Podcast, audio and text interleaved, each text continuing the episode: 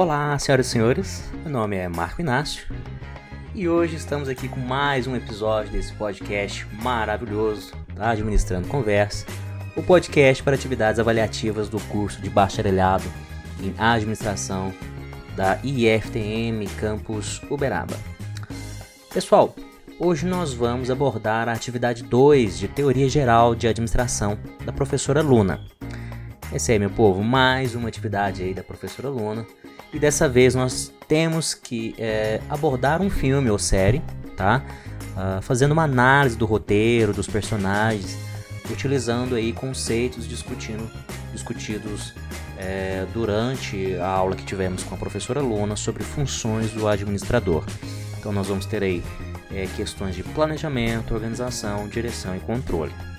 Uh, uma observação é que ela pediu que isso fosse feito de forma individual, é, então dessa vez vai ser apenas eu neste podcast, tá?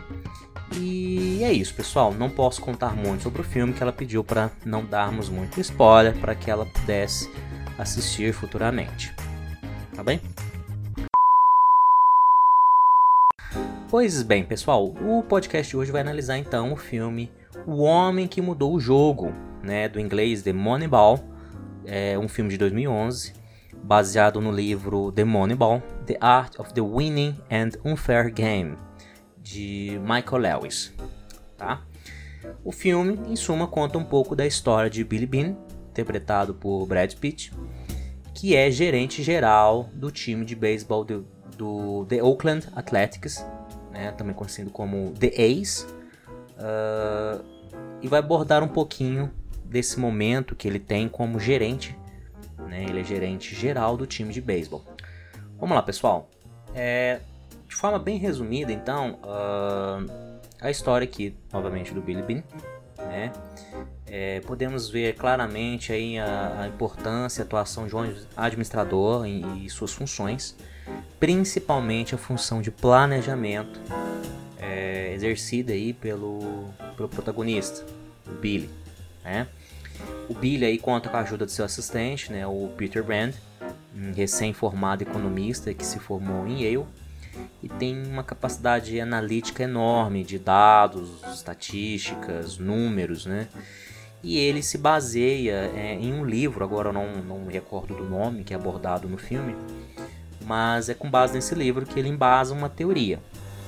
É, que teoria é essa?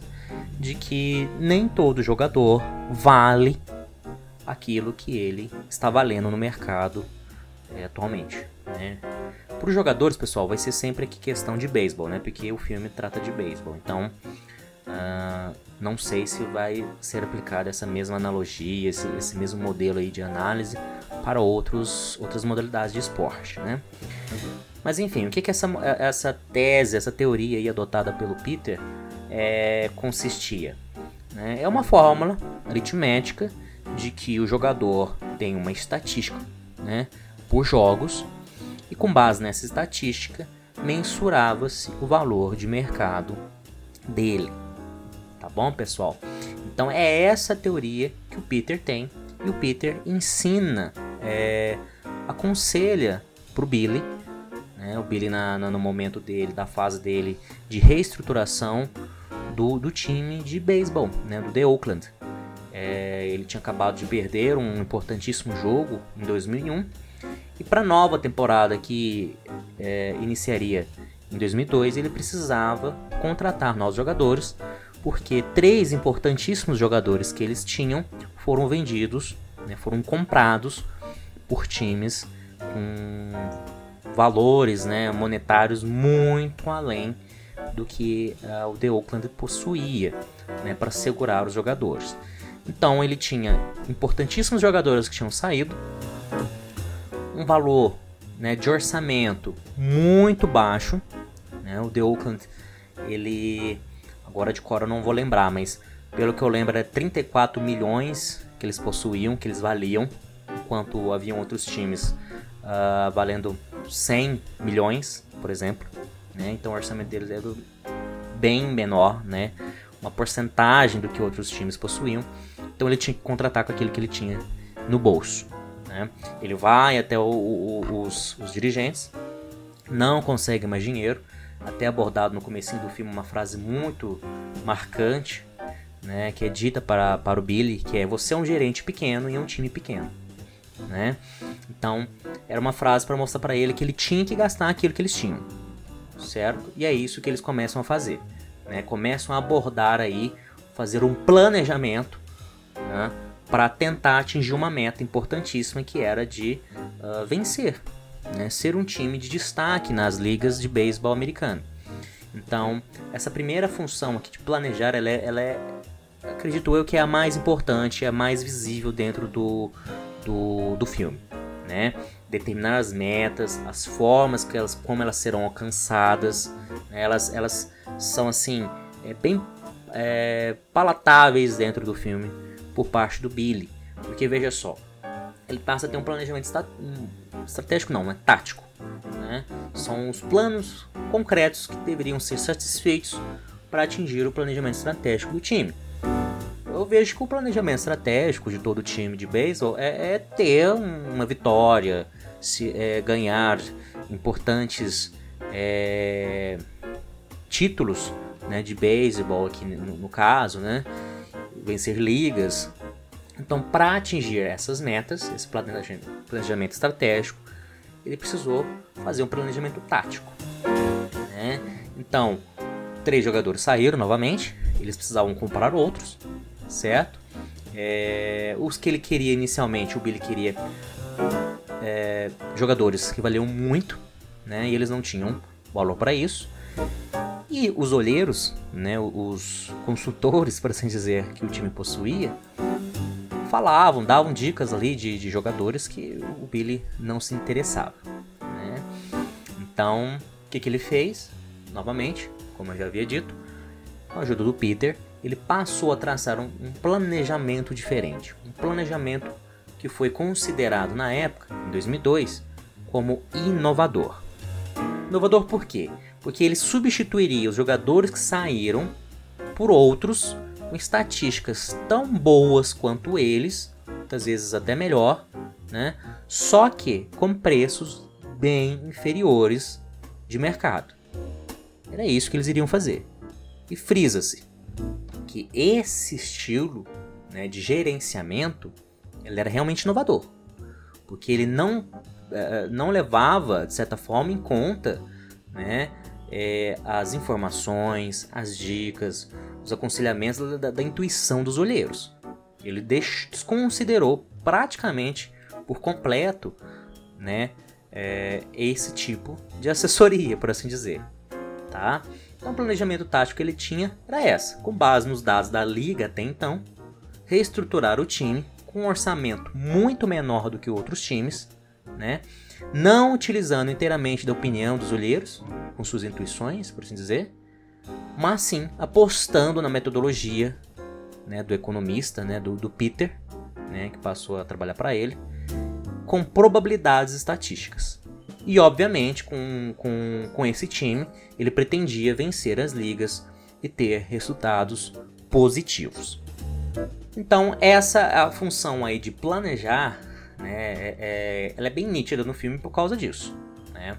Tem aí um planejamento muito forte por parte do Billy, é, com a ajuda do, do, do, Peter, né, para atingir uma meta importantíssima que era vencer. O time só perdia, né, e ele reestruturou com base numa, numa metodologia inovadora.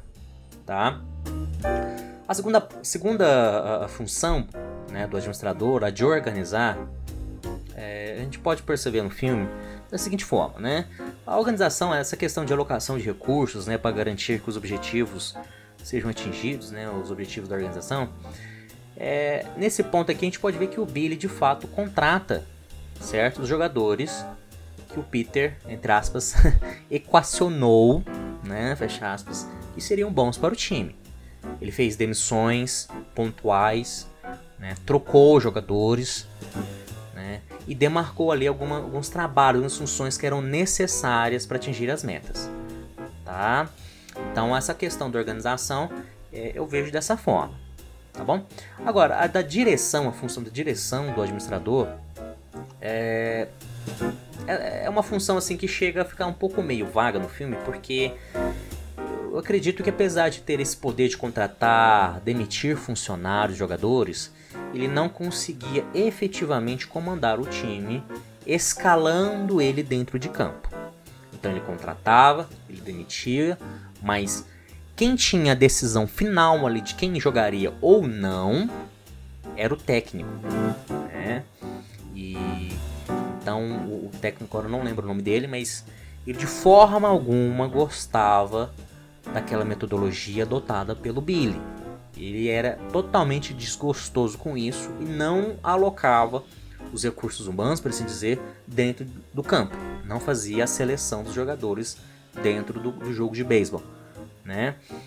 No entanto, no filme ele é, ele é claro ali que, que o Billy direciona os jogadores, né? O, até mesmo o técnico. Ele faz um acompanhamento para ajudar eles a alcançar os objetivos, vencer jogos. Né? Ele liderava, ele motivava, mesmo que seja uma motivação sem grandes frases motivacionais, ele fazia isso. Né? Então essa questão da direção, essa função da direção, ele também exercia com um papel bem interessante. E o papel do controle, né, a função do controle do administrador, é a questão de controlar, auferir o desempenho, comparar com o resultado que é esperado, né? Caso haja divergências, realizar correções, também é muito claro dentro do filme. Né? É, em determinado momento, a gente observa que o, que o técnico que eu falei, ele. Art, lembrei, o nome dele é Art. ele não emprega corretamente o time que o Billy queria, com, como eu já tinha dito.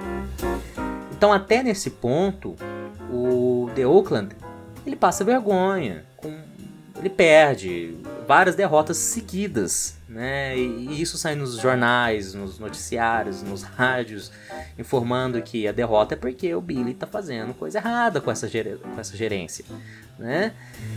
Então o que, é que ele faz? Ele simplesmente reajusta o plano para realinhar né, ele é, e cumprir a meta.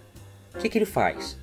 Ele demite, faz alterações, troca jogadores. Pronto. Ele troca justamente aqueles jogadores que o Art, né, o técnico, mais gostava e insistia em colocar em campo. Né? O técnico não conseguia né, então fazer a, a, o que ele queria então ele é obrigado, ele é obrigado a colocar 100% em prática o plano que o Billy tinha, né? E o que, que é o resultado com isso? O time passa a cumprir as metas, que é o que? Vencer. Inclusive, ao longo do filme, a gente observa que é, ele, inclusive, passa a ter resultados tão, tão bons que ele ganha um, um recorde mundial. É, não vou contar aqui para não dar spoiler, mas ele inclusive bate um recorde mundial, né, em 2002, tá? Então, o, o grande Chan aqui, né, da, da, gerência, do comando do Billy foi isso. Ele fez aí um, um, um, ele teve uma visão muito grande de negócio, né? Uma gerência, uma administração do time muito boa, decisões incisivas, eficazes, que deram aí ao The Oakland importantes resultados. Tá? Ele saiu de uma má fase, uma fase horrível de, de derrotas, para inclusive ganhar aí um recorde mundial. É, inclusive essa metodologia que o Billy né, adotou no The Oakland, ela foi copiada por outros times posteriormente. Né? No final do filme é, contado isso, né? porque conforme o próprio nome do filme indica, né, o homem que mudou o jogo, aquela forma de olhar para um jogador, para um atleta, no beisebol no caso, né, apenas como vencedor, que vale X dólares e é igual temos que contratar, isso não, não foi visto como, visto como algo arcaico. Né? Não era algo mais supremo que deveria ser adotado. Então, passou que a valer o que? Uma análise de outros fatores, estatísticas, gerenciamento de custos com os atletas. Né? Isso passou a ser crucial para sobrevivência e manutenção de times de beisebol. pelo menos é contado no filme, né? É contado inclusive que com base nessa gerência, nesse modelo adotado pelo Billy, outros times ganharam, tá? É... Então é isso, pessoal. Essa é a minha avaliação pontual sobre o filme O Homem que Mudou o Jogo, né? Avaliando aí as quatro funções do administrador no comportamento do gerente geral Billy, né? Do The Oakland Athletics. Ah, e como curiosidade, a gente pode apontar aí que o Billy, até hoje, continua sendo o gerente geral desse time de, de, de beisebol. Pessoal, é isso. Espero que tenham gostado e espero que eu seja bem avaliado aí pela professora Luna. Um forte abraço e fiquem com Deus.